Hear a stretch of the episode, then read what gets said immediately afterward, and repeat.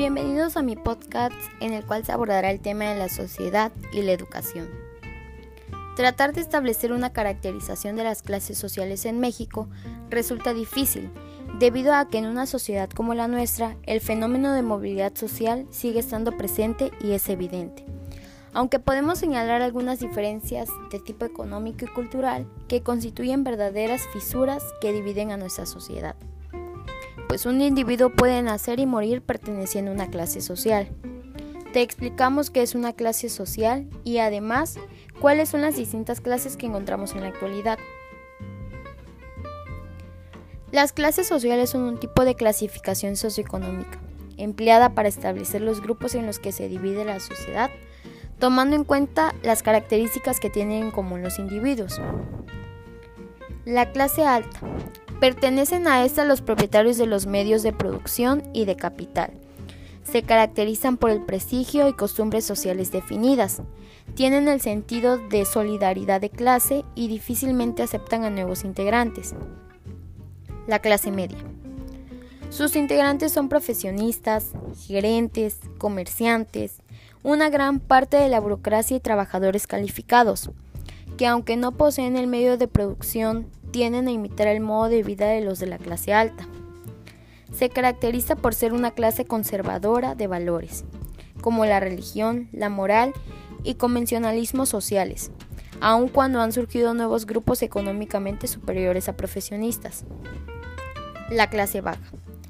Pertenecen a ella los trabajadores manuales, obreros y campesinos, que tienen ingresos económicos bajos y que por tanto su nivel de vida solo es de subsistencia, pues carecen de servicios básicos, alimentación adecuada y educación. La movilidad social es una serie de cambios que realizan los individuos hacia un nivel superior o hacia un nivel inferior de categorías sociales. Esto se traduce a los cambios cuantitativos y cualitativos en su composición, es decir, puede haber movilidad horizontal o vertical.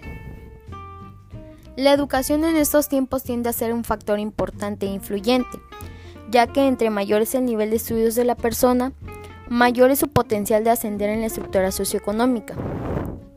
Mediante la educación, los seres humanos logran un ascenso social y económico, con el fin de mejorar la calidad y el bienestar de los seres humanos, y así se puede ir resaltando esta gran relevancia y obtener nuevas generaciones con buen estatus social.